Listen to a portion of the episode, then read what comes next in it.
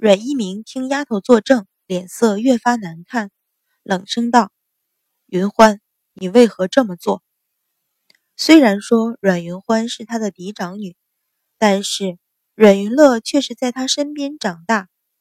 现在，这个刚刚回来的女儿竟然对自己的掌上明珠动手，不禁心中气恼，对这个女儿原有的一点歉疚一下子抛到九霄云外。阮云欢不动声色，淡淡道：“爹爹，若是女儿证明自己没有推妹妹呢？不可能，你明明推了！”阮云乐尖声大叫。阮云欢却定定地望着阮一鸣。目光里没有一点动摇，波光潋滟的眸子里闪出一抹幽冷，令阮一鸣心头一惊，顿了顿，说道：“你若证明没有推你妹妹，我自然给你做主。”好，阮云欢点头，含笑向阮云乐一望，说道：“你说我推了你的肩膀？”阮云乐大声道：“不错。”就是你推了我的肩膀，将我推倒。哦，阮云欢笑了起来，将袖子里的两只手伸了出来，向阮一鸣道：“爹爹，请看。”阮一鸣低头，只见一双纤细的手掌，一只干净素白，另一只却染满的艳红的花枝。阮云欢悠悠的道。妹妹说：“我两只手都推了她，那她衣衫上为何没有沾上花枝？”阮云乐张口结舌说道：“你，你，那你便是一只手推的。”阮云欢将手收回，转头向他笑问：“那我是用哪一只手推的呢？”左手。阮云乐大嚷，目光死死盯着阮云欢的衣袖。阮云欢冷笑，淡淡道：“妹妹可记清楚了，是左手。”阮云乐被他眸光一盯，心里顿时没底，结结巴巴道：“那那就是右手。”阮云欢慢慢收起笑容，转头望向阮一鸣，冷声道：“爹爹还认为是云欢推了妹妹？”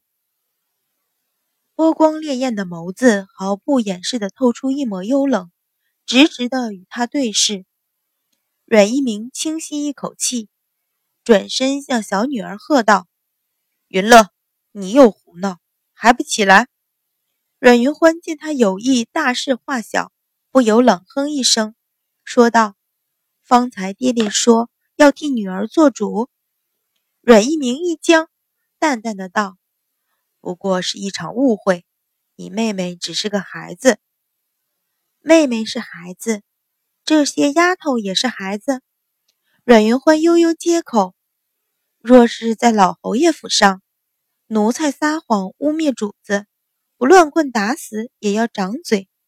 只是云欢实在不知道，爹爹的相府上是没规矩的。”一番话将三个丫头说的脸色大变，扑通一声跪倒在地。阮一鸣却是脸色乍青乍白，咬牙道：“云欢，你刚刚回来，往后日子还长，不要过分。”阮云欢一声冷笑，说道：“是啊，我刚刚回来，便被奴才气到头上，往后日子还长，又要怎么度过？或者趁着行李还未解开，云欢这便打道回顺城去。”免得在这里碍爹爹的眼。你，阮一鸣额角青筋崩现，心里却是一虚。怎么忘了这个丫头生母虽是，却总是老侯爷嫡亲的外孙女。老侯爷虽然卸甲归田，可是想到他那四个如狼似虎的舅舅，阮一鸣顿时头疼，猛地转身向身后小厮喝道。听到没有？还不给我掌嘴！难不成相府当真没有规矩？四个小厮吓了一跳，顿时有三个冲了出来，对着三个丫头噼里啪啦就是一顿耳光。啧啧。阮云欢摇头，清清淡淡的道：“这等不见红的打法，当真不知道是手下留情呢，还是爹爹不给下人饭吃？还要见红？三个丫头顿时懵了，两个连声求饶，另一个却大声嚷道：“大小姐，我是夫人身边的丫头，你你无权责罚。”夫人身边的丫头啊，阮云欢笑起，向阮一鸣道：“云欢倒不知道，这一家之主是母亲，母亲的丫头连爹爹也不能责罚。”阮一鸣一听。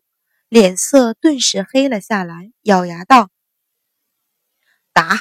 今日非见红不可。”大业朝的右丞相惧内，致使膝下无子，却不敢纳妾，在朝中早已传为笑柄，同时也是阮一鸣的痛脚。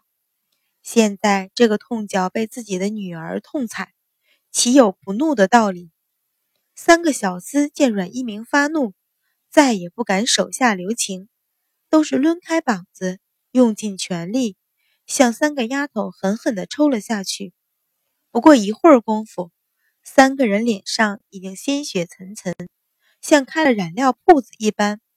阮云乐被眼前情形吓得傻了，也忘了哭，坐在地上惊惧地瞪大眼，看着眼前的这一幕。阮一鸣气得呼呼直喘。眼瞧着三个丫头哭都哭不出来了，想到自己的夫人，要想命人停手，又怕阮云欢不依，不禁转头去瞧。